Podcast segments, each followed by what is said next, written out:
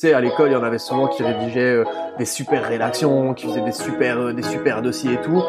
Mais ça leur prenait six mois, ils étaient quasiment en burn-out à la fin. Genre, ce type de, ce type de profil-là, en général, ils ne deviennent pas copywriter. Il faut avoir des, il faut pouvoir, moi j'appelle ça dégueuler du texte.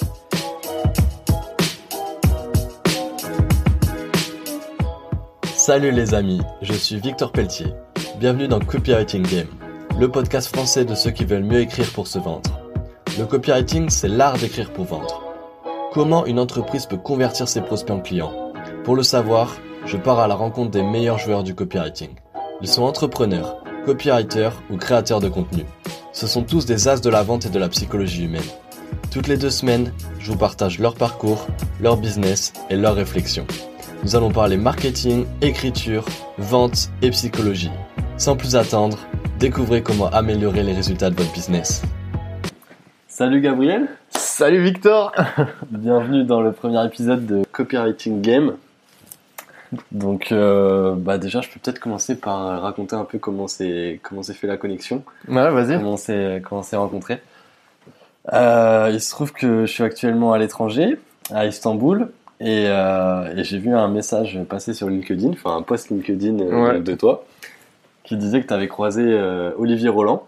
Ouais, c'était marrant. Ouais, Olivier Roland, on t'embrasse hein, si jamais tu écoutes un jour ce podcast. Mais euh, ouais, du coup, euh, tu disais que tu marchais dans les rues d'Istanbul et que tu avais croisé Olivier Roland. Et puis, bah, mec, euh, direct, moi, je, me suis dit, bah, tiens, euh, un copywriter Istanbul, euh, je vais lui envoyer un message. Et donc, euh, et donc je t'ai envoyé un message et direct, t'étais hyper open. Et, puis, on s'est vu comme ça. Et puis, euh, et puis c'est toi qui m'as soumis euh, l'idée de, de faire un podcast sur le copywriting. Et donc, euh, bah, je me suis dit, bah ouais, mec, bonne idée. Et là, on fait le premier épisode de Copywriting Game. Et donc, tu es le premier invité. Bah écoute, merci de me recevoir. Euh, c'est vrai que cette histoire était assez euh, assez rigolote quand on y pense. C'est vrai que je suis à Istanbul, euh, croisé. Enfin, l'histoire était euh, un, concours de circonstances. J'avais lu j'avais lu il y a quatre ans le bouquin d'Olivier Roland. Alors je suis pas fan de lui, je, je le suis pas spécialement sur les réseaux sociaux, etc. Mais euh, c'est quand même voilà euh, quelqu'un qui a, qui a réussi dans le domaine euh, euh, du, du web et donc euh, bah, quelle que soit euh, la personnalité de la personne, etc. Je trouve qu'il y a toujours de bonnes choses à aller observer de, de, de, de ces gens-là.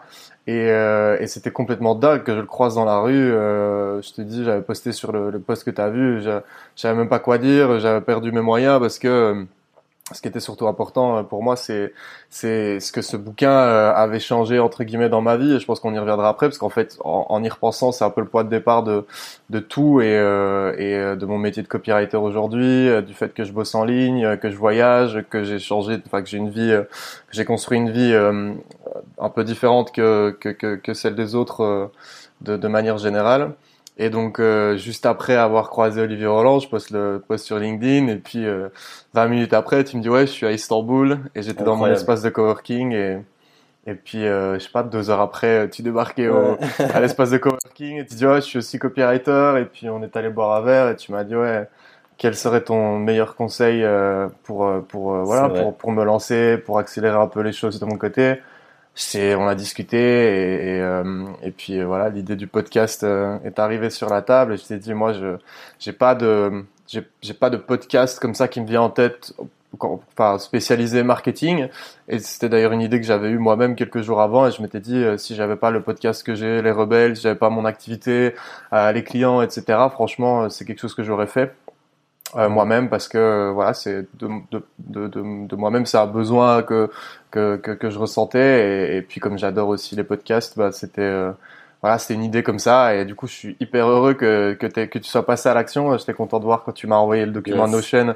Cool parce que le conseil va pas euh, va pas juste être euh, un conseil euh, donné comme ça un peu en l'air et, euh, et donc du coup voilà je suis hyper heureux de participer à, ce lancement et, voilà je te souhaite bonne merde pour pour pour cette nouvelle aventure Eh ben, merci, ça fait vraiment plaisir. Juste pour souligner, je crois qu'on l'a pas dit, le bouquin, donc c'est tout le monde n'a pas eu la chance de rater ses études comme ça. Voilà, tout le monde n'a pas eu la chance de rater ses études, le bouquin d'Olivier Roland auquel tu faisais référence. Euh, du coup, pour donner un peu de contexte euh, sur, euh, donc comme tu l'as dit, t'es copywriter. Je veux bien que qu'on revienne un peu à la base. Qu'est-ce qui t'a fait on va dire déjà que tu me parles un peu, que tu te présentes un peu dans le détail et que tu reviennes un peu sur ton parcours, qu'on aille jusqu'à tout le chemin qui t'a fait devenir copywriter aujourd'hui. Ouais, c'est marrant parce que j'ai repensé il y a quelques mois seulement et en fait quand t'es C'est toujours plus facile de voir rétrospectivement le chemin qu'on a fait. Quand on est dedans, on se rend pas toujours compte de, quel élément est lié avec l'autre et qu'est-ce qui te fait que tu te construis et que tu construis ta, carrière ou ta vie personnelle. Et, euh, et depuis que depuis que j'ai quitté le, Vietnam, euh, donc depuis que je suis à Istanbul, j'ai pris du temps pour réfléchir à tout ça. Et je me suis rendu compte qu'en fait, euh, j'ai quitté l'école à, à 16 ans, si tu veux. Euh, parce que j'étais pas du tout adapté au système scolaire, euh, de manière générale pas vraiment adapté à la société dans laquelle on vit aujourd'hui. Euh, cette façon euh, que qu'on a de nous demander de rentrer dans les cases, de, de, de suivre les codes, de rentrer dans le moule, ça a jamais été fait pour moi et donc ça m'a joué des tours à l'école, etc. Et, et donc en parallèle de ça, j'ai eu des, soucis de santé aux jambes euh, vers l'âge de, enfin à l'adolescence, euh, problèmes de ligaments croisés, des problèmes de croissance dans les jambes, et donc tout ça mis l'un dans l'autre, la compatibilité avec le système scolaire, plus les, les soucis de santé, ont fait que euh, bah, j'ai décroché du système scolaire tout simplement, et euh, pour ne pas me retrouver en Belgique, obligé d'aller à l'école jusqu'à 18 ans, pour ne pas être avoir des problèmes. Euh, j'ai dû euh, continuer. Et puis de toute façon, il n'était pas spécialement question d'arrêter euh, d'arrêter tout. Mais bon, voilà, j'ai j'ai été bossé dans ce qu'on appelle l'alternance. Donc j'ai commencé euh, à apprendre la vente en magasin. Donc j'ai eu une vingtaine de, de patrons différents parce qu'évidemment, j'étais pas adapté au système scolaire, mais encore moins adapté au monde du travail où les employés, enfin les patrons euh, te t'engagent parce que euh, euh, parce que t'es une main d'œuvre bon marché. Pour finir, tu fais le même travail qu'un salarié, mais juste que tu coûtes moins cher. Et donc j'arrivais pas non plus à, à rester longtemps chez les patrons parce que ça me convenait pas. Et par contre, bah j'ai quand même, comme je disais, une vingtaine de, de magasins différents au total. J'ai vendu de la pizza, du poisson, des meubles. Enfin bref, j'ai vendu tout un tas de trucs. Et tout en allant deux jours par semaine à l'école et euh, au bout de quatre ans j'ai chopé enfin j'ai obtenu un diplôme euh, de gestion qu'on appelle euh, de gestion d'entreprise parce que bah moi j'avais compris quand même mes parents étaient entrepreneurs et j'avais quand même compris que c'était ma voie à moi et pas pas la voie de l'école du diplôme et la voie que 95% des gens autour de moi dans mes amis etc suivaient et donc du coup, après ces fameuses quatre années, enfin quatre ou cinq ans, je sais plus, à, à, faire de la vente euh, euh toute la semaine. Euh, là, je suis parti à l'étranger euh, pendant un an parce que j'avais 21, 20, 21 ans. Et du coup, euh, je savais pas vraiment ce que je voulais faire, mais ce que je voulais, c'était de, de profiter un peu entre guillemets de ma jeunesse et de faire un voyage. Euh, j'avais déjà l'anglais parce que j'étais dans une école en immersion anglaise quand j'étais gamin de de, 5 à 12 ans. Et euh, je voulais aller euh, valider mon anglais en Angleterre, à Brighton, et aussi apprendre la deuxième langue de mon pays, le néerlandais. Donc je suis allé à Anvers pendant 6 mois, et puis Brighton pendant 6 mois. Et là, euh, cette année-là, bah, je, je, réfléchissais à ce que j'allais faire après. Quoi. J'avais 21 ans, j'étais, j'avais l'âge pour aller sur le marché du travail, mais je savais pas du tout ce que je voulais faire. Euh, et si tu veux, quand je suis rentré, bah, la, la, solution la plus facile, ça aurait été d'aller travailler comme commercial.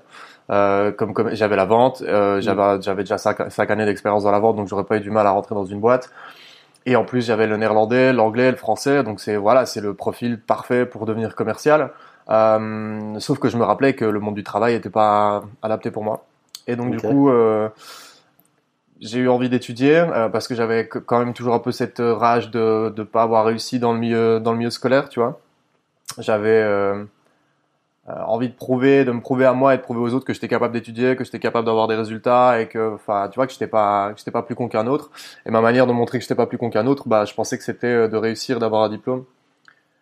Donc du coup, je rentre, euh, je rentre en Belgique après Brighton et à la place d'aller bosser comme commercial, je commence des études au cours du soir. Donc c'est la même chose qu'un bachelier. Euh, euh, le bachelier, vous appelez ça baccalauréat en France euh, ça, ouais. Ou une licence, ou je sais pas, trois années d'études supérieures pour obtenir un diplôme. Ah ouais, euh, les trois années d'études sup, c'est euh, la licence. Voilà, l'équivalent d'une licence en France. Et je choisis relations publiques qui englobe la communication et le marketing. Et donc là, je, je, step up un peu sur la vente que j'avais fait avant et j'arrive dans, la même logique. Enfin, j'aurais été euh, assez euh, assez attiré, assez euh, à l'aise avec tout ce qui était communication. Et puis finalement, je me suis rendu compte que le marketing c'était un domaine qui m'intéressait pas mal. Ça match, ça allait très bien avec ma personnalité. Et là, je m'engage dans trois années au cours du soir à faire de 6h à 21h, du lundi au, vendredi, sauf le jeudi, et tous les samedis matins. Donc, en parallèle de ça, je travaillais aussi, enfin, je devais payer mes études parce que moi, on me les, on me les payait pas. Et donc, pendant trois ans, ça, ça devait être sur quatre ans, mais pendant trois ans, je me tape ces études-là. Alors, première année, je réussis, deuxième année, pareil, troisième année, pareil. Et je fais deux stages en troisième année dans des boîtes où je me dis tiens c'est un peu la, les boîtes de mes rêves et euh, et, et, en fait euh, bah encore une fois marché du travail euh, c'était pas encore une fois c'était pas pour moi. Euh, la manière dont ça fonctionnait à l'intérieur l'organisation euh, tu sais ces jeux d'hypocrisie etc mmh. genre tu vois un peu euh, de, il fallait trop être quelqu'un d'autre. Du coup voilà moi je me rends compte à ce moment là que dans ma classe on était on avait démarré à 30 en première année on était plus que 5 ou 6 en dernière je me rends compte qu'autour de moi, ils étaient tous en train de viser euh, des, des, le, diplôme pour pouvoir avoir accès à un travail après. Et là, j'ai la réalité de mes, enfin, de l'expérience de mes 16 ans, du marché du travail, toutes mes les 10 années d'avant, enfin les 7-8 années d'avant, qui me reviennent au visage et, et, et je reprends la réalité euh, que bah c'est pas mon, c'est pas fait pour moi ce chemin-là et pas le mien, tu vois. donc là, j'arrête mes études. J'ai juste dit à, à, certains de la classe, euh, j'ai dit écoutez les gars, j'arrête euh, ouais mais ton diplôme c'est quand même dommage etc tu les examens sont dans trois mois euh, euh, va quand même chercher le diplôme. C'est bête que tu aies fait ça pendant trois ans. Je dis non non je le enfin il faut que j'arrête. Il faut que j'arrête. Là je veux maintenant je vais euh, je, je, vais euh, je vais euh, je vais me lancer. En fait en troisième année j'ai commencé à j'ai lu le bouquin d'Olivier Roland. Okay. et j'étais avec une fille qui était qui habitait à, à Montpellier et on lui avait offert le livre mais elle l'avait jamais lu et euh, elle me l'avait donné en me disant euh, tu me parles souvent euh, de marketing, tu, tu commences à parler un peu de business en ligne, ce genre de choses, même si je savais pas trop ce que c'était à l'époque. Elle me dit lis ce bouquin là, ça va te plaire. Ah ouais, elle a lancé une carrière là. Ouais, c'est marrant parce que des fois les pires ex peuvent peuvent t'apporter des choses des choses extraordinaires. Les meilleures choses. euh, ouais, d'ailleurs c'est enfin, bref c'est c'est grâce à elle. D'ailleurs si tu m'écoutes, merci beaucoup. c'est beau ça. Et et du coup euh, du coup, le, le bouquin c'était un pavé, tu vois. Et à l'époque, euh, je prenais l'avion euh, bah, trop souvent. Euh, J'avais pas encore vraiment cette conscience écologique à l'époque. Euh, et du coup, je l'ai lu dans l'avion, dans les allers-retours que, que je faisais pour aller à Montpellier, dans le train, chez moi, etc.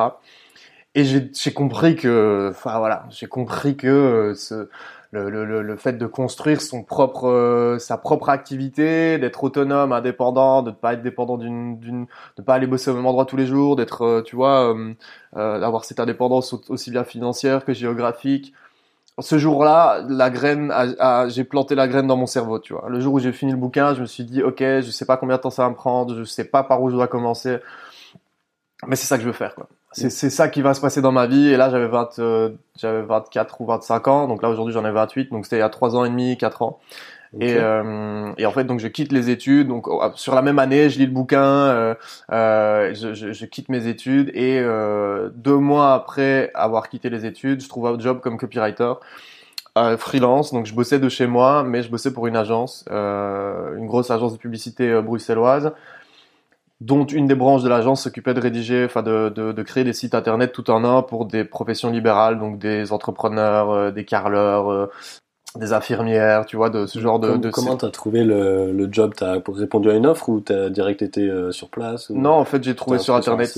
J'ai cherché sur internet des offres et en fait, c'était c'est assez il y, a, y, a, beaucoup d'offres hein, sur ce marché-là et je me suis rendu compte après de pourquoi il y avait beaucoup d'offres parce que c'est des métiers, c'est des métiers de chien. En gros, c'était ouvrier euh, d'une certaine manière, t'es ouvrier, mais derrière ton PC, certes, mais t'es ouvrier, c'est mal payé. Euh, t'as, t'as, enfin voilà, les, les contrats, t'as, t'as 48 heures pour les pour les rendre, mais tu sais jamais quand ils vont tomber, tu vois. D'accord. Et, euh, et du coup, c'est beaucoup de pression, ils sont jamais contents. Enfin bref. Et donc du coup, ça c'est ma première expérience. Et je travaille quand même un an pour eux. Et à ce moment-là, je me dis mais euh, c'est bizarre parce que, enfin, je commence à chercher plus en profondeur ce que c'est que le métier de copywriter. Parce qu'en fait, ce que je faisais, c'est de la rédaction, tu vois. Je faisais de la rédaction de site internet et euh, j'avais euh, un process à suivre de l'entreprise euh, avec euh, deux trois règles SEO, SEO. Ok, mais en gros sur l'intitulé de poste, il y avait marqué copywriter mm. et c'était des missions de rédacteur. Et toi derrière, tu as creusé un peu plus, savoir ce que c'était exactement le copywriting, pourquoi ils appelaient pas ça rédacteur en gros.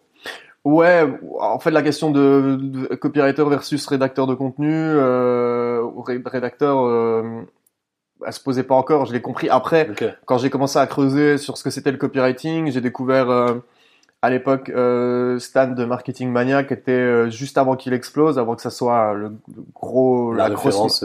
ouais, c'est ça, c'est ça exactement. Donc moi j'ai découvert via lui et puis j'ai commencé à le suivre en fait j'ai commencé à découvrir ce que c'était le copywriting et que tout autour il y avait l'univers de la vente. Enfin que quand voilà le copywriting c'était pas juste rédiger du, du texte c'était pas juste c'était pas écrire euh, des articles de blog. Enfin c'est pas c'était pas la la priorité et en fait, euh, donc pour clôturer, pour ta question, tu me disais un peu le chemin et que je disais les points sont connectés, c'est euh, donc euh, la vente quand j'étais gamin à partir de 16 ans jusqu'à 21, puis les études en marketing. Et puis en fait, je me mets à l'écriture parce que l'écriture, enfin je vais vers l'écriture parce que ce que j'ai pas dit, mon dernier stage c'était en journalisme.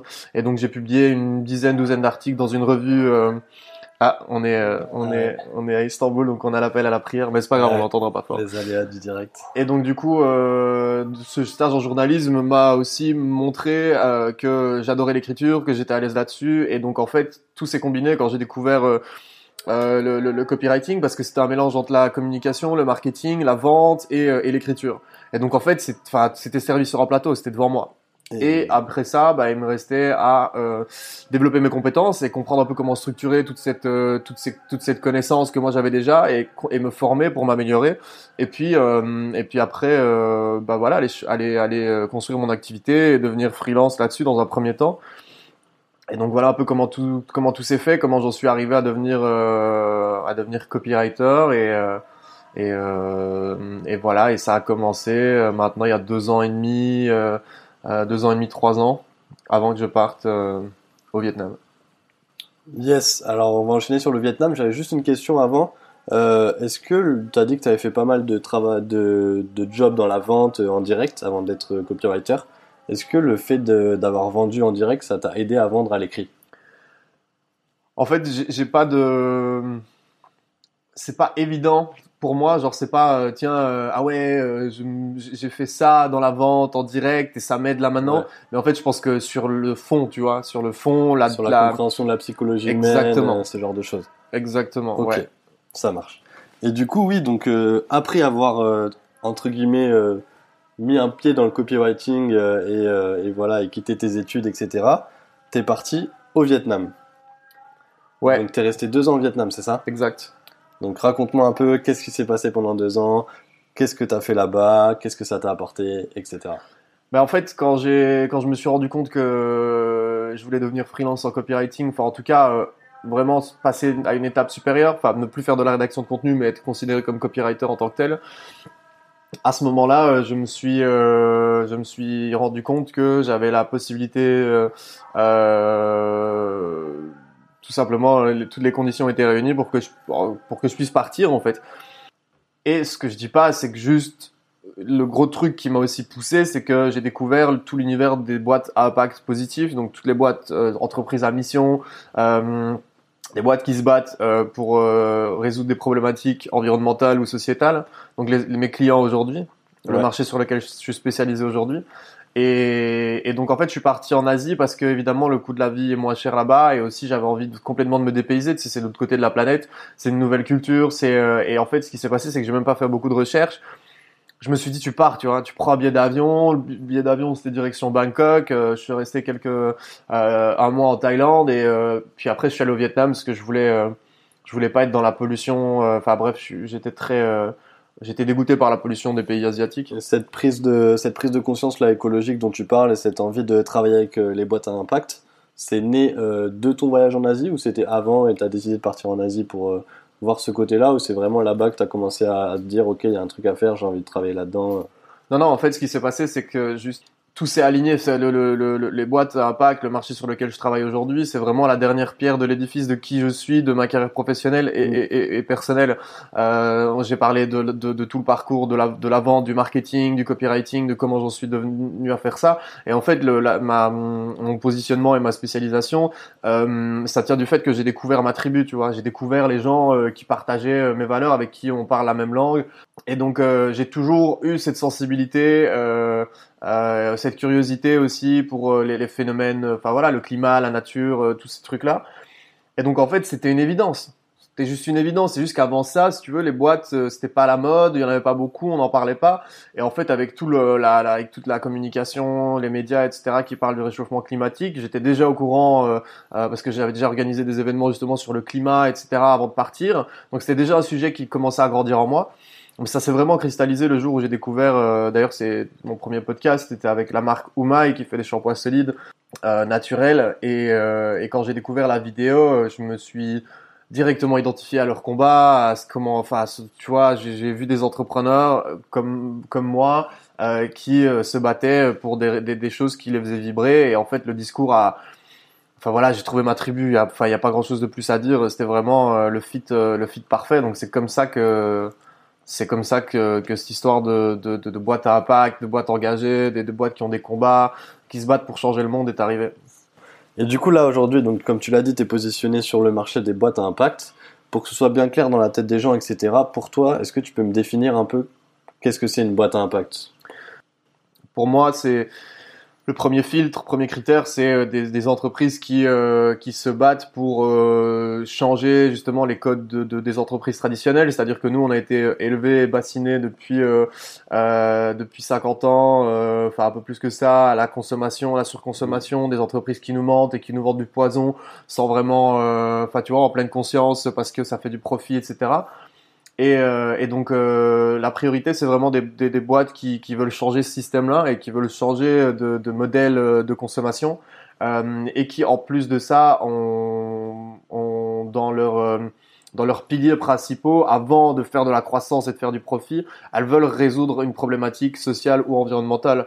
Donc, euh, je te parlais de la boîte Umai, c'est pas mon marché parce que moi je suis plutôt positionné sur les boîtes B2B, mais elle c'est du B2C avec euh, du direct euh, to consumer avec des shampoings solides en, en, vente en ligne. Mais voilà, par exemple, c'est un enfin il y a tout un univers de tout un un écosystème de contenu et un combat. Il y a vraiment beaucoup de d'explications sur la démarche, les visions, les valeurs, etc. C'est vraiment des, des entreprises qui deviennent des entités beaucoup plus qu'une simple boîte avec une simple marque finalement. C'est vraiment des boîtes euh, euh, dont la mission elle est beaucoup plus que de simplement aller vendre. C'est d'éduquer tout un marché, de changer les codes, de changer de paradigme de société, etc. Donc euh, voilà, si je devais un peu résumer dans les grandes lignes, pour moi les boîtes à impact c'est c'est des boîtes qui, qui voilà qui ont le rêve un peu fou, pas tant, pas tant que ça finalement, de, de changer le monde et, et, de, de, faire en sorte que bah, voilà, la vie soit un peu plus, euh, un peu plus sympathique dans le futur, ou en tout cas que ça s'aggrave pas trop. Quoi. Ok. Et du coup là, donc euh, toi, tu es un peu ce qu'on peut appeler un digital nomade. Tu étais au Vietnam, aujourd'hui on est à Istanbul, euh, tu vas partir après dans un autre pays, enfin tu, tu voyages quand même pas mal. tu travailles dans le marché des, des boîtes à impact. Est-ce que ça influence ta, ta vision des choses? Est-ce que ça influence ta manière de voyager? Est-ce que ça influence ton mode de vie? Ouais, carrément. Euh, déjà par rapport à l'avion. Alors il y a deux choses par rapport à l'avion. La première, c'est que niveau, comme je te disais, niveau écologie, euh, c'est vraiment pas top. Et euh, et en plus de ça, moi je déteste l'avion. Genre, je suis malade. Je suis, enfin, je suis malade. Genre. Deux bonnes raisons de ne pas prendre l'avion souvent, quoi. Ouais, c'est ça. En fait, bah ça, ça, ça m'aide, ça m'aide à, à, à garder le ça m'aide à ne pas euh, à, ne pas partir en vrille et à prendre l'avion trop souvent. Mais après, je pense que déjà avec cette euh, cette vision de, euh, de, revenir à un mode de voyage beaucoup plus lent. C'est pour ça que je suis resté deux ans en Asie, au Vietnam, euh, et que je voulais rester au même endroit et que j'avais pas envie, tu vois, de, tu parles de digital nomade. Il y a en fait, selon les personnes et l'imaginaire qu'on a du, du digital nomade, t'as ceux qui voyagent tout le temps, euh, après avoir s'ils sont digital nomades parce que ça prend tellement d'énergie de changer d'endroit, euh, tu sais mm. pas avoir, tu sais pas être freelance. Si t'as un business en ligne avec des revenus qui tombent, c'est très compliqué. Mais bref, en gros, ouais, non, euh, par rapport à l'écologie euh, et, et l'avion, c'est pour ça que je reste le maximum des visas dans les pays et et puis au-delà de ça, pour moi, je, je, je, je, trouve que ça ne fait aucun sens d'aller dans un pays 10 jours ou 15 jours euh, de prendre l'avion, d'aller dans un pays, euh, de consommer sur place le pays, en gros, de devenir en tant que touriste et de d'utiliser le, le, le, pays. travel food quoi. Ouais, c'est ça, travel ou, ou drink ou, euh, ou, ce que tu veux. Il y en a qui sortent, qui vont à Ibiza une semaine, ils vont que boîte. Il y en a qui qui vont à la montagne. Enfin, la montagne c'est encore différent, mais tu vois, j'aime pas ce, je, je déteste être touriste. Genre, je déteste ça. Je, je n'aime pas ça. Euh, en général, j'évite les endroits touristiques. Je ne, je me sens pas à l'aise avec euh, voilà ce, ce, cette idée euh, de on arrive, le pays est à moi parce que j'ai le privilège de, de me payer. Tu, le... tu prends la photo qu'il faut prendre en le lieu qu'il faut prendre en photo. Tu vas là où il faut aller. Et le truc que tu as vu 50 fois sur Instagram, tu vas quand même parce bah, que tout le monde le fait. C'est là où il faut aller, quoi. Ouais, t'es en plein dedans. Hein. En plus, euh, moi, je n'ai pas, euh, je prends jamais de photos. Euh, tu vois, je parlais d'Olivier Roland, je l'ai croisé l'autre fois dans la rue. J'ai même, même pas eu envie de lui demander une photo, tu vois. Euh, parce que euh, parce que c'est pareil avec les lieux touristiques et la nature. Euh, parce que j'ai hum, j'essaie de m'éloigner aussi un maximum de, de, de tout ce qui est réseaux sociaux et de de l'image. Je crois que ça nous ça ça nous casse bien notre notre image de voir des gens avec des belles photos parce que ça nous renvoie chaque fois euh, l'image que soit on n'est pas assez ou pas encore assez ou pas parfait. Et du coup bah voilà pour toutes ces raisons là moi je préfère vivre le, le vivre le voyage euh, en étant euh, au plus proche des habitants, au maximum, parce que c'est pas possible quand tu parles pas la langue, etc. Il y a à un moment donné, tu atteins un certain seuil.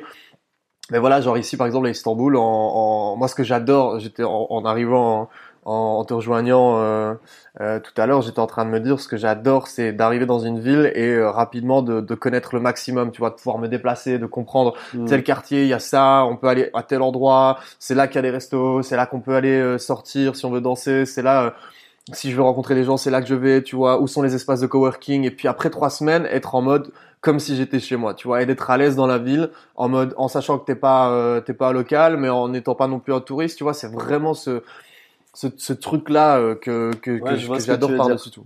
Ouais, c'est le point d'équilibre un peu une fois que t'es arrivé, t'as fait tes repères, euh, tu sais, euh, tu sais où se trouvent les, les choses dont t'as besoin et après tu peux vivre au maximum comme un local et pas et voilà, tu t'éloignes un peu de la vie de touriste qui qui connaît rien, qui va juste là où on lui dit d'aller et, voilà je suis d'accord avec toi et je trouve que de toute manière, euh, tu peux pas euh, vraiment euh, t'acclimater à un pays et, prétendre connaître la culture d'un pays en y restant une semaine, deux semaines ou trois semaines. C'est le minimum, tu vois, pour vraiment commencer à, comprendre un peu. Mais il faut y vivre plusieurs mois pour vraiment dire que tu connais le pays. Pour revenir sur le marché de l'impact, tu as un podcast donc qui s'appelle Les Rebelles, qui est centré évidemment sur les boîtes à impact.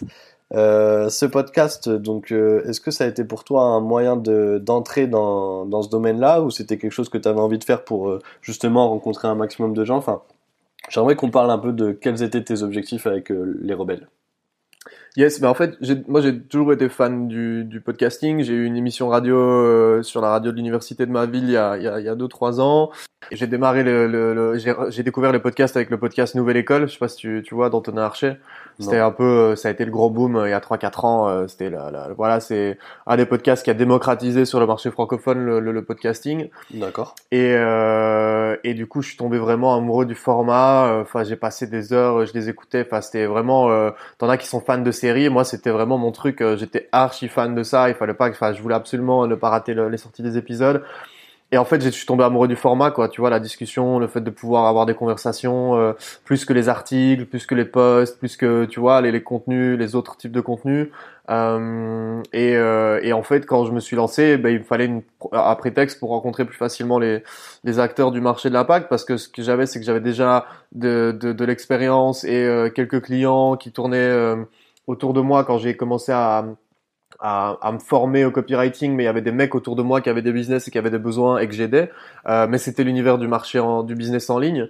Euh, et donc j'avais déjà un petit réseau, mais, euh, mais, mais, mais sur le marché de la PAC, j'avais pas de réseau. Et je savais pas non plus aussi comment est-ce que j'allais pouvoir transférer mes compétences sur ce marché-là.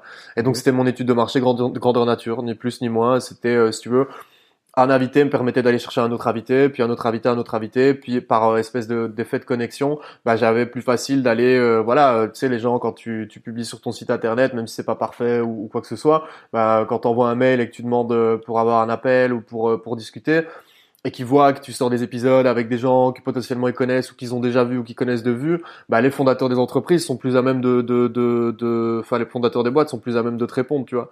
Et donc ça m'a ça a été un super levier, ça m'a aidé à comprendre, à m'éclater aussi, à, à, me former aussi sur le podcast. Et, euh, et d'ailleurs un an après, euh, j'ai voilà euh, comme je, te l'ai dit l'autre jour, je, je vais je vais euh, là je fais une pause jusqu'à jusqu'à janvier mais je vais repartir avec un nouveau format. Enfin j'ai j'ai j'ai fait le bilan d'un peu de, de, du podcast du positionnement de ce que j'avais fait j'ai pris du recul par rapport à ça je vais relancer un, une, une, nouvelle saison euh, avec un avec un nouveau format euh, après. Et là l'objectif donc l'objectif premier c'était un peu mon, mon, me faire connaître et euh, aussi m'aider à aller chercher mes premiers clients qui sont arrivés en septembre qui sont arrivés en septembre en fait grâce à voilà grâce à tout ce que j'ai mis en place. Mais le podcast a été un levier aussi il euh, y, a, y, a, un client que j'ai signé euh, quand je l'ai eu en premier appel.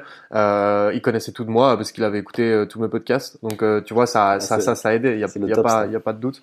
donc voilà, le premier, premier, premier objectif, c'était mon étude de marché grandeur nature et et et, et de me faire connaître. Et là, le l'objectif à partir de janvier pour la deuxième année, ça va être de faire grossir une audience avec une, je t'avais dit le avec un format de newsletter qui va accompagner l'article parce que je me suis rendu compte qu'il y a des gens euh, qui aiment bien les formats courts et des gens qui aiment bien les formats longs. Et comme moi j'aime bien les formats longs d'ailleurs ça s'entend j'ai facile à parler. Mais euh, mais du coup euh, comme ça les gens pourront pouvoir me suivre et avoir mes formats courts et, et le format long s'ils ont envie. C'est ça. Donc ouais donc le nouveau positionnement de ton podcast à partir de début de la semaine prochaine ça va être d'adapter aux les gens qui aiment le format long et les gens qui aiment le format court tu m'as parlé d'une nouvelle identité visuelle aussi et euh, le gros changement de la newsletter qui parce que on peut parler aussi de euh, il y a beaucoup de gens qui sortent des podcasts euh, dans notre domaine, dans le marketing, dans le copywriting, etc. Il y en a beaucoup qui parlent de, des succès, de voilà, le podcast, j'ai lancé ça, maintenant il fait tant d'écoutes ou maintenant il m'a apporté tant. Mais on parle pas beaucoup de, des contraintes que c'est de tenir un podcast comme ça sur la régularité. Parce qu'un podcast, ça sert à rien de le faire et de faire deux épisodes. Et voilà, c'est vraiment un travail sur le long terme, une stratégie sur le long terme. Toi, ça commence à payer. Là, ça fait un an, ça commence à payer maintenant.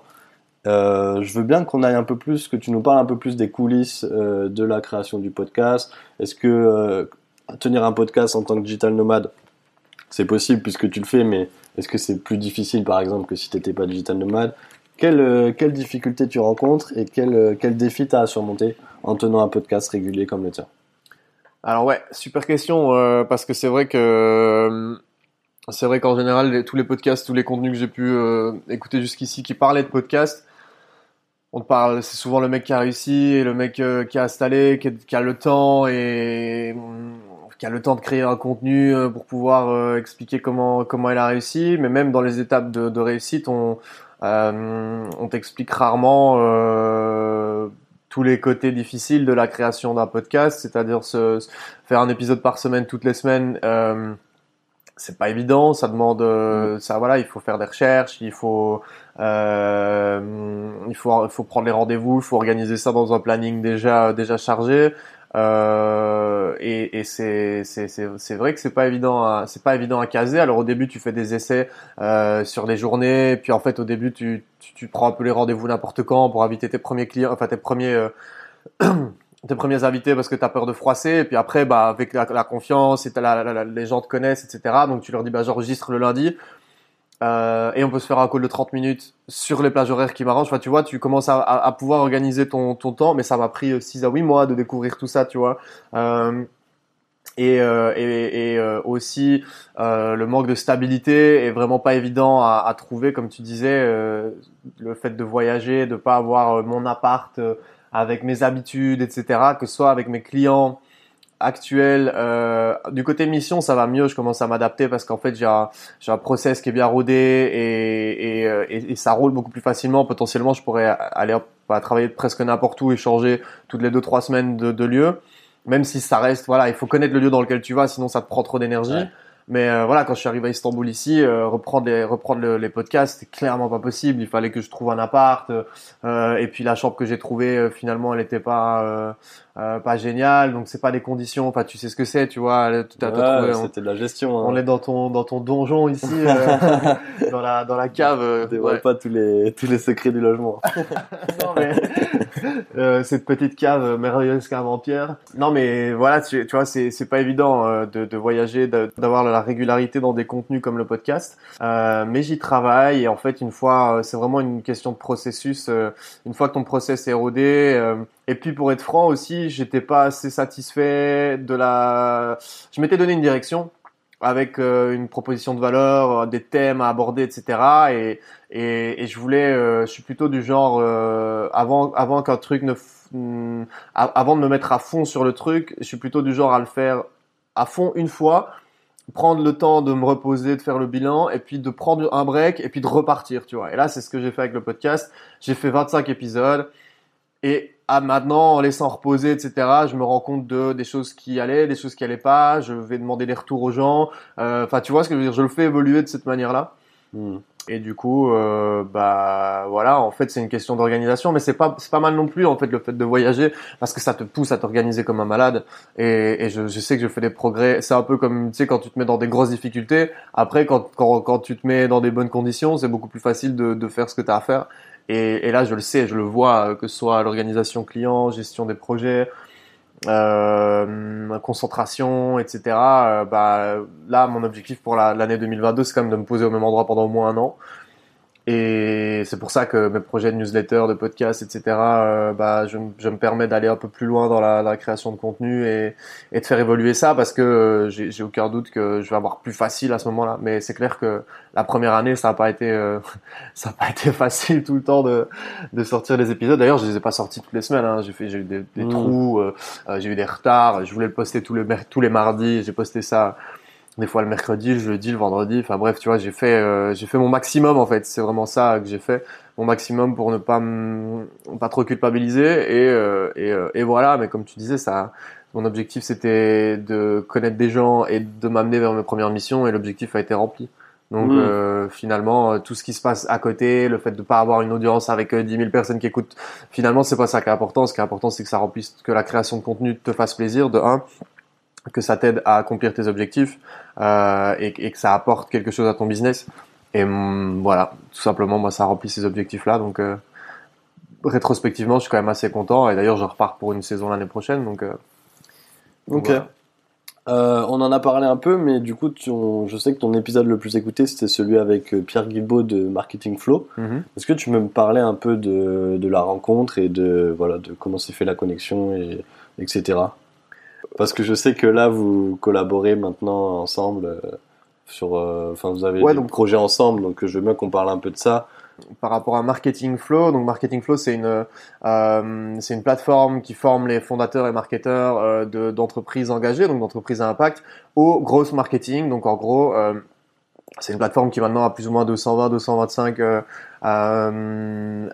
utilisateurs et ça fonctionne par abonnement annuel. Donc quand quand tu as envie de construire des piliers de croissance et puis après de faire grossir ta boîte pour euh, toucher un maximum de monde et euh, et, euh, et avoir plus de clients, développer ton chiffre d'affaires pour faire en sorte que bah, des boîtes engagées deviennent la norme et euh, prennent la place et prennent des parts de marché à des boîtes traditionnelles ou en tout cas les poussent à changer leurs pratiques parce que les consommateurs ont des nouvelles attentes.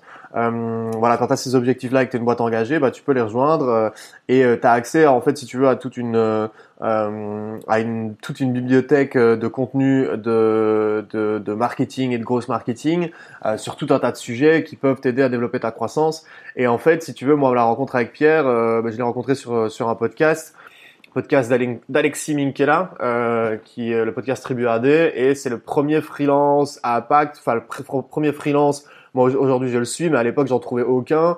Euh, maintenant il y en a un petit peu plus, mais euh, c'était difficile pour moi d'en trouver. Et en fait quand je l'ai entendu sur le podcast, je l'ai, je l'ai, j'ai pris, j'ai fait sa rencontre il y a un an et demi, deux ans maintenant, euh, les, pre- les premiers mois que j'étais au Vietnam D'accord. et on est resté en contact et en fait euh, bah je on a collaboré ensemble si tu veux pour moi ça a été un levier de, de, de collaborer avec Pierre parce que j'ai créé des, du contenu sur sa plateforme pour ses entreprises comme moi j'ai mes clients sont euh, euh, ses clients à lui on a beaucoup de synergie et beaucoup de choses à s'apporter l'un à l'autre et euh, et du coup moi si tu veux c'était l'occasion euh, comme la, la, la plateforme était payante et quand je l'ai demandé euh, enfin il y a, il y a six mois j'avais pas spécialement les sacs 100 balles, enfin je préférais les garder pour les mettre sur autre chose ou, ou les garder dans ma trésorerie parce que comme je voyage, il fallait pas que je, je crame trop d'argent.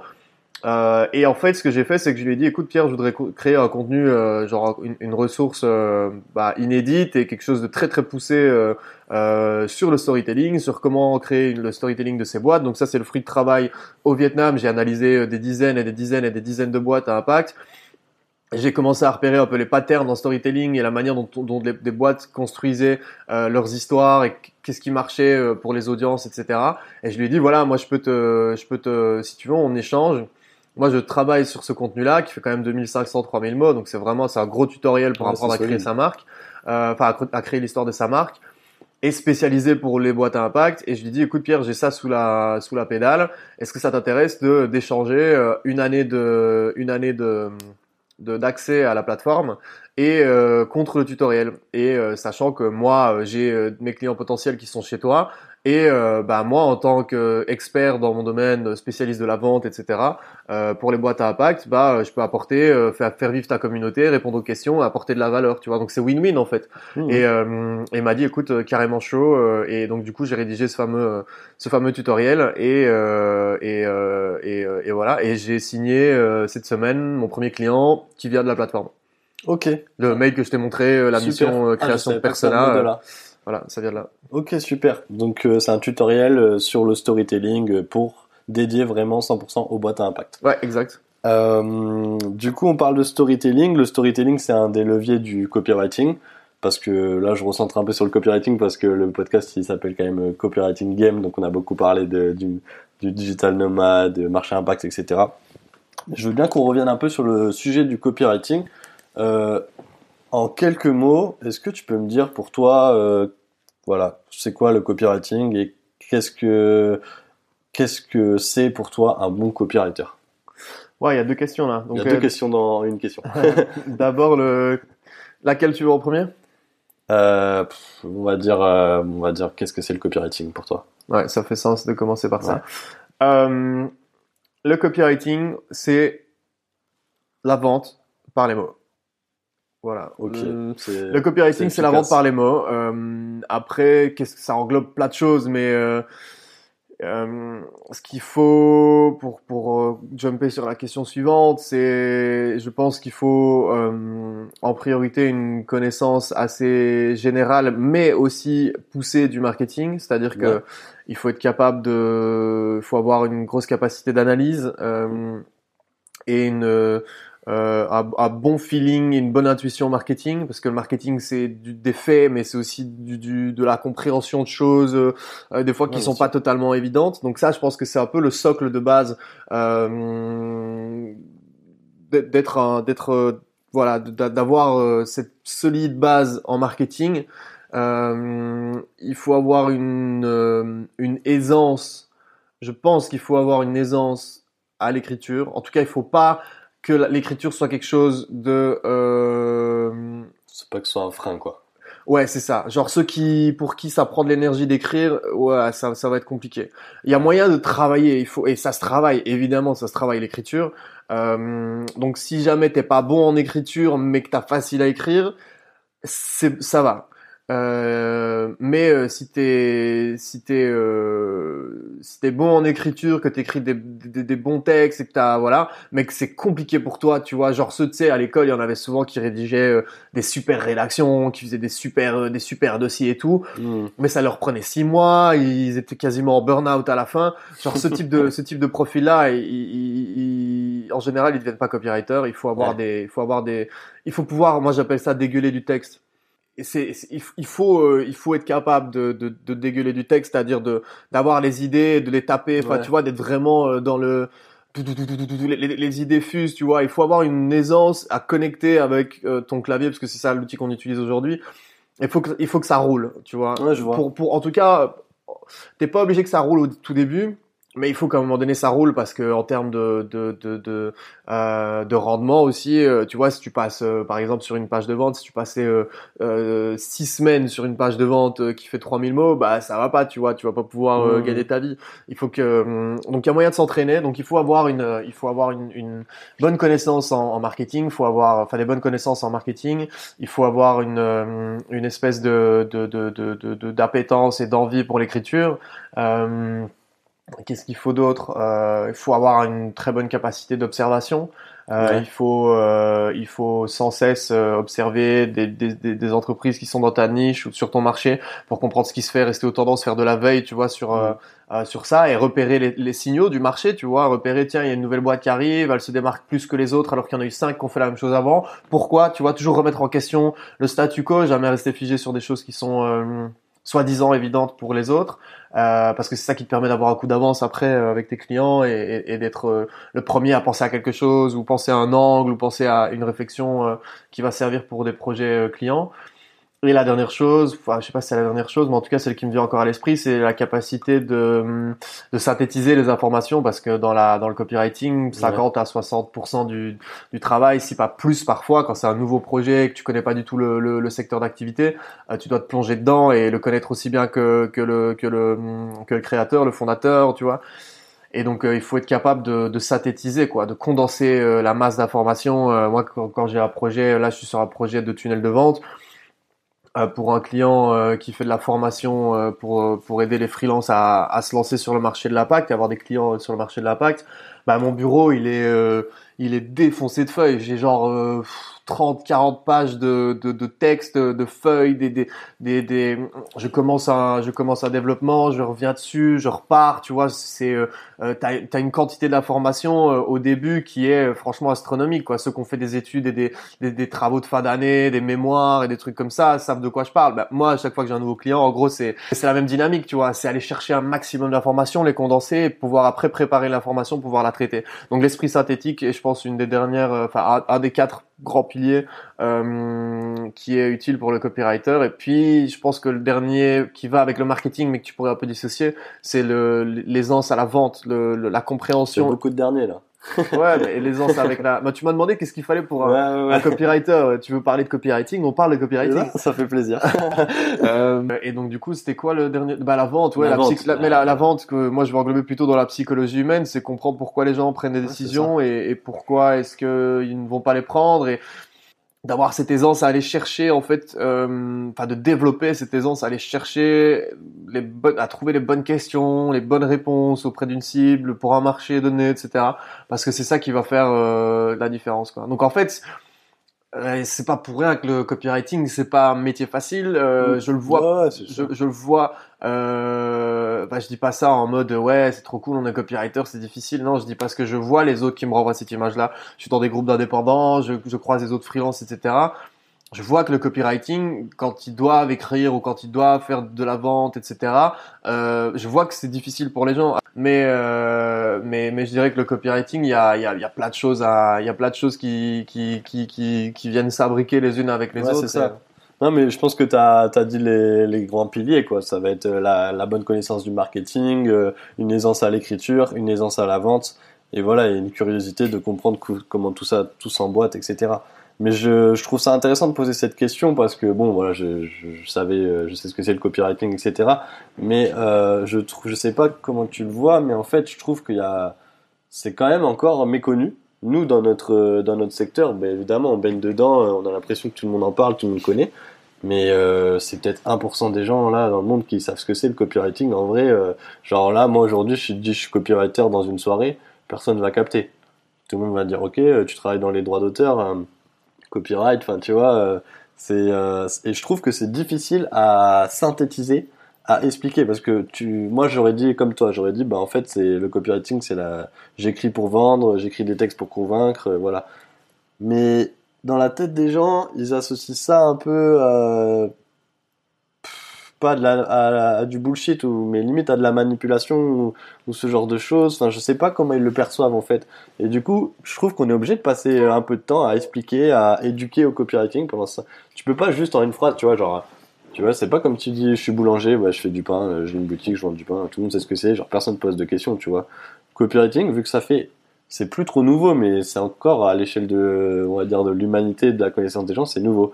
Et euh, c'est comme plein d'autres métiers du digital, quoi. Tu, tu dis, je suis UX designer, personne, euh, en dehors de, cercle du marketing, personne ne sait ce que c'est. Et, euh, je trouve ça difficile à, expliquer euh, de manière brève, tu vois. Bah, déjà, il y a, plusieurs choses. Euh, première chose, c'est que sur le marché anglophone, un copywriter, tout le monde sait ce que c'est, toutes les boîtes en ont. Ouais. Une boîte qui a pas de copywriter, elle fait pas de chiffre d'affaires parce qu'il y a tellement de compétition que voilà. Donc sur le marché anglophone, déjà, copywriter, tout le monde sait ce que c'est, mais vraiment ce que c'est, tout ce que ça englobe. Sur le marché francophone, tu as raison. Sur, euh, c'est très démocratisé sur le marché de, du business en ligne. Pourquoi? Parce que c'est là que ça a commencé euh, sur la, la, la vente en ligne euh, avec Internet. Ça s'est démocratisé. Euh, le copywriting est né à l'époque d'Internet euh, aux États-Unis. Les mecs ils vendaient des trucs par email, etc. Donc là, ils ont commencé à développer leurs skills sur la vente par email et compagnie. Euh, et puis euh, ça s'est développé sur le marché du business en ligne. Pourquoi? Bah Parce que c'est des mecs qui passent leur temps sur Internet, qui ont découvert que grâce à Internet, ils pouvaient avoir accès à des compétences euh, qu'on n'avait pas acc- à on n'avait pas accès à l'école. Et aussi parce que le copywriting est une compétence, c'est un investissement qui permet un retour sur investissement pour une entreprise. Donc concrètement, quand tu écris une page de vente, ta page de vente, elle te coûte 3000, 4000 euros, c'est parce qu'elle va t'en rapporter au moins 10 fois plus, tu vois. Euh, enfin, c'est parce qu'elle va rapporter au moins 10 fois plus au, au client. Euh, donc du coup, on est sur du rapport sur investissement.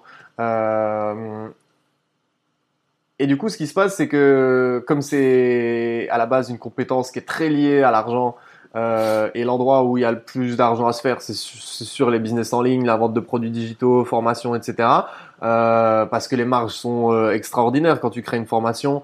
Euh, bah voilà, tu as le temps investi sur ta formation et le, le la, la gestion du site internet et la, le, le, le fait de, de maintenir en enfin, le temps que tu passes pour maintenir ton business à flot. Mais en gros, tu fais une fois ta formation, après tu n'as plus, tu voilà, sur, tu vois euh, des mois, des années. c'est c'est euh, c'est c'est rentabilisé Euh, et donc du coup bah c'est pour ça que sur le marché du business en ligne tout le monde sait ce que c'est parce qu'ils ils veulent tous se faire un max de fric et que et que, et que voilà donc c'est là que tu as le plus de copywriters c'est un peu l'univers dans lequel euh, j'ai démarré moi euh, et euh, après, c'est vrai quand tu sors de là, il y a un peu l'univers startup qui connaît parce qu'ils commencent à connaître. Mais moi, partout où je débarque, je suis premier copywriter avec les gens avec qui ils ont, avec qui ils sont en contact, quoi. Et, Sur les en- boîtes à impact, c'est pas encore quelque chose qui est connu, quoi. non, pas du tout. Non, non, pas du tout. Il y a, il y a tout à faire sur le marché de l'impact. Avec le... Ouais, ouais, c'est clair. C'est, c'est, c'est plus qu'un boulevard en vrai. Euh, mais euh, du coup, tu posais la question euh, comment quand tu te présentes, ça dépend euh, de la relation que tu as envie d'engager avec la personne. Ouais, c'est ça, en fait. Si, si la personne, euh, elle est juste curieuse, tu lui, moi je lui dis, bah je bosse dans le marketing, je suis freelance en marketing, Ouais, tu vois. Si la personne elle veut en savoir plus, je lui dis que j'aide des gens à vendre des produits sur le marché de l'écologie, etc. Enfin, le, le- voilà, l'é- l'écologie environnementale et sociétale. Et en général, les gens ils s'a- ils s'arrêtent là, tu vois. Euh, après, si euh, je devais le, le- il y a plusieurs degrés en fait. T'as le degré, ouais, t'as le degré euh, marketing, celui qui connaît, je suis copywriter. Et puis après, tu as la proposition de valeur euh, classique, c'est j'aide les entreprises à impact positif euh, à vendre plus de produits en ligne grâce à l'écriture, tu vois, genre euh, voilà, tu as un peu cette proposition de valeur que tout le monde connaît maintenant, j'aide ta ta ta à faire ta ta ta grâce à ta ta ta. Donc ça, ça facilite les choses dans le monde du business. Mais euh, mais en vrai, je me suis rendu compte d'un truc, c'est que et ça, c'est du copywriting pur. hein. C'est que, en fait, les gens, ils s'en foutent que tu sois copywriter, marketeur, web marketeur. Euh, ce qu'ils veulent, c'est que tu résolves leurs problèmes. Ouais, c'est ça. Euh, ce qu'ils veulent, c'est que tu leur apportes une solution à leurs problèmes. Et leur problématique, souvent, c'est que ils n'arrivent pas à, à trouver le bon message, c'est qu'ils n'ont pas la créativité pour écrire des listes emails, ils savent pas où trouver les informations pour pouvoir, euh, enfin, pour dé- rédiger des emails, ils savent pas où trouver les informations pour comprendre les vrais besoins de leur cible. Donc, tu vois, toi, quand tu as un entretien avec quelqu'un, la personne, elle sait que tu es copywriter, ça permet d'avoir une direction. Ok, on l'a identifié, il est dans le marketing, copywriter, il y a du texte, il y a, c'est associé à la vente. Ok, mais le plus important, c'est pas euh, c'est pas de dire quitter, enfin c'est pas de d'être euh, classé sous une sous un nom. Euh, le plus important, c'est de pouvoir euh, comprendre les, quels sont les problèmes de tes clients et de pouvoir y répondre et et, euh, et, et voilà. Bon, bah, ça fait presque une heure là qu'on qu'on discute, mine de rien. Ouais. Du coup, je voulais juste te demander, est-ce que tu as des, t'as des références, tu as quelqu'un à conseiller, je sais pas, dans un créateur de contenu que tu apprécies particulièrement, un livre, un podcast, voilà. Si tu devais nous, nous laisser, tu peux en donner plusieurs, hein, c'est quelque chose que tu as à conseiller pour, euh, soit sur le copywriting ou pas. Euh, dans les bouquins, euh, dans les bouquins, le, mon bouquin préféré c'est Sapiens, Ah. l'histoire de l'humanité, Yu- Yuval Noah Harari. Me lu trois quatre fois, mec, il est énorme. Ah, tu hein. me fais trop plaisir là. Je l'ai lu trois quatre fois. Il est incroyable ce bouquin. Tu as Le Bug Humain, qui est un peu dans la même, dans la même veine, qui est vraiment un bouquin excellent. Euh, ça, me, ça me tue que tu me Sébastien ça vrai. Ouais. Ouais, je l'ai lu il y a quoi il y a, pff, il y a six mois, un an, mais il m'a matrixé. Genre, mec, clairement, euh, ça- j'ai jamais vu un puits de connaissances comme ça dans un seul bouquin et qui te tient en, haleine c'est ça. hein. sur un sujet qui est chiant, tu vois. Ouais, ouais, Enfin, moi, c'est moi, enfin, chiant. Genre, en soi, l'histoire de l'humanité, enfin, il faut de, de, de nos jours jusqu'à, enfin, de, de l'homme de Cro-Magnon jusqu'à. fond. hein.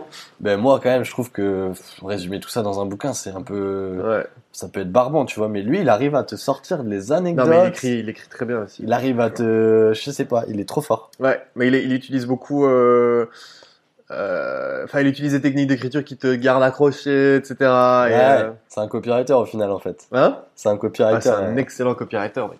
Euh, Après, j'ai été déçu par euh, le deuxième. Ouais, mais après aussi, quand tu tapes aussi fort là, pour le premier, le deuxième, c'est plus compliqué. Ouais. Euh, et après, dans les troisièmes, dans le il y a un troisième bouquin dans la même vague que je te conseille de lire, c'est Ishmael.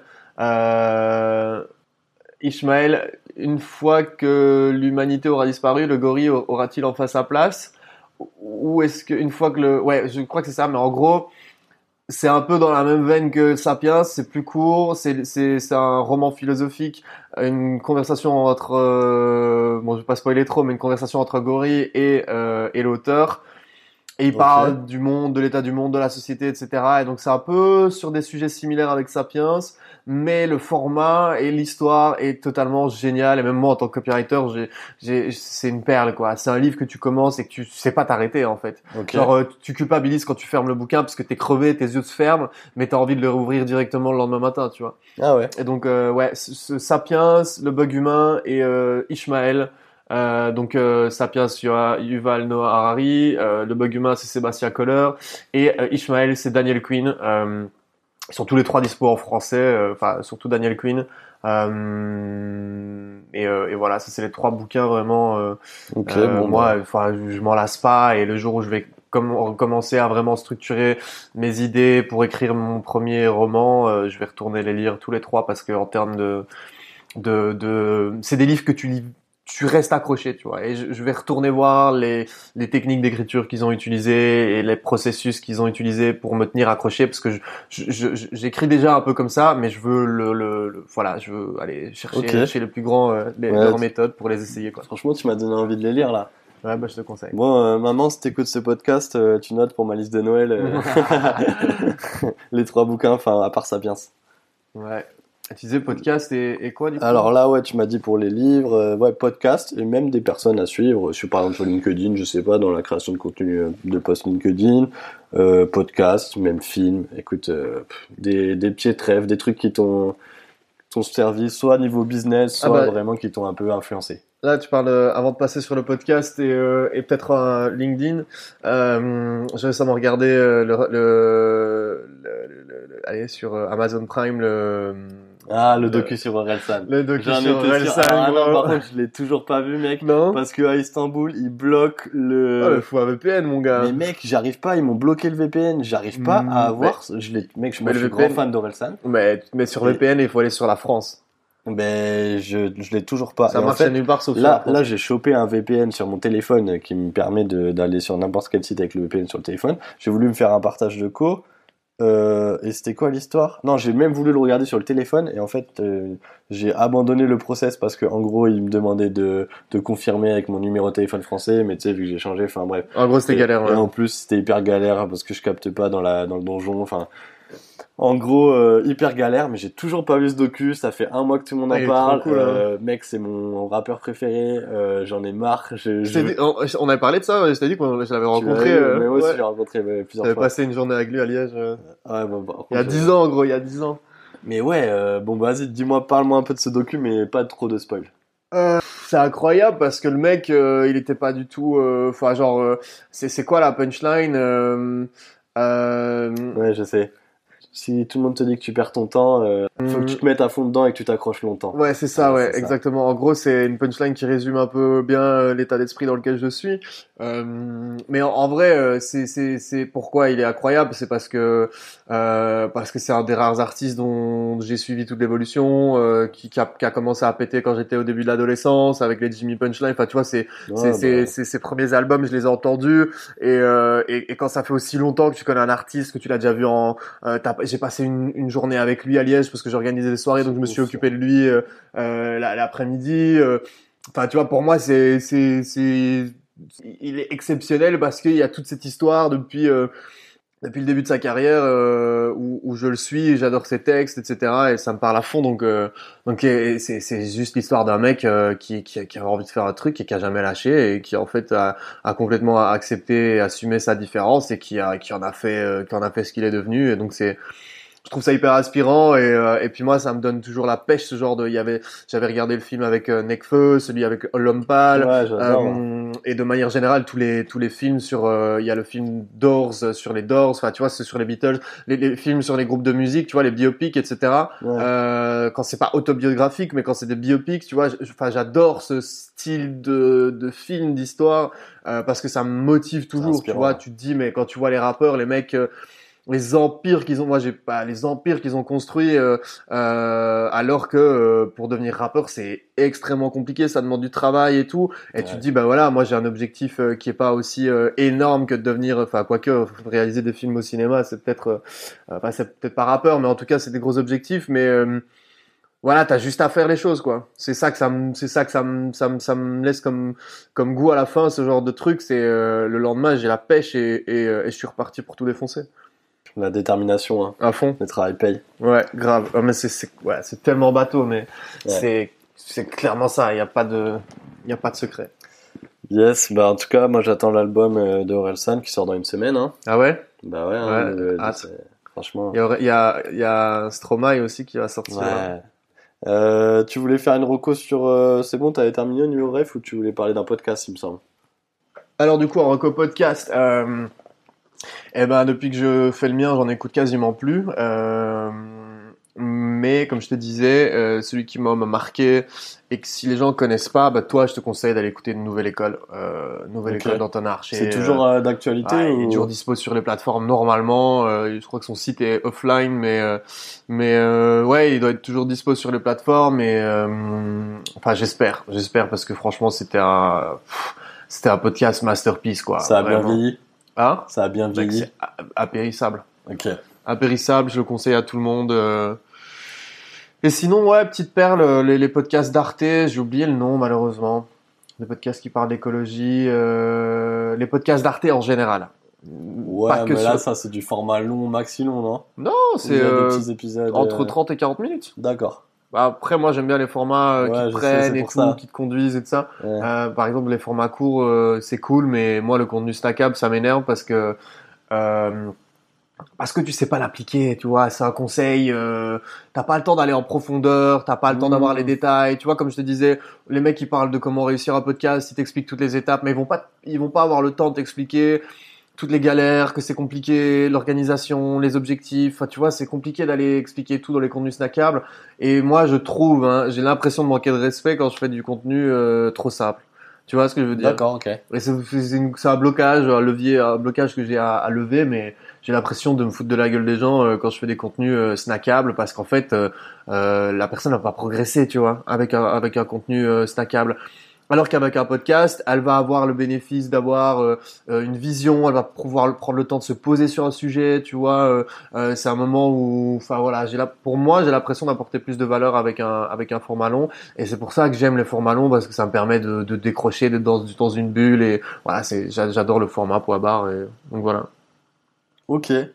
Ok, bon, ben, je pense que je pense qu'on arrive à la fin. Est-ce que tu peux nous dire où est-ce qu'on peut te suivre? ouais, non, c'est une fin parfaite. Euh, euh, eh ben, écoute, euh, me suivre sur LinkedIn, hein, Gabriel Raskinet. Euh, mon site, c'est gabrielraskinet.com. Euh, sur les plateformes, bah, le podcast Les Rebelles. Si vous avez une boîte à impact ou que tous les tous les sujets des boîtes à impact qui se battent pour l'environnement ou pour changer le monde, ça vous intéresse, bah, allez voir, allez faire un tour là-dessus. Et voilà, moi, je suis un mec assez dispo, euh, je réponds si jamais vous avez des questions euh, ou que vous voulez parler de, n'importe quel sujet. Euh, tant que, tant que, enfin, quand j'ai du temps, bah voilà, je le prends et, et, je suis toujours open à la discussion, donc avec grand plaisir. Ça marche. Bien, merci Gabriel, c'était un plaisir. Eh ben, c'était un plaisir aussi, Victor. À la prochaine. À la prochaine.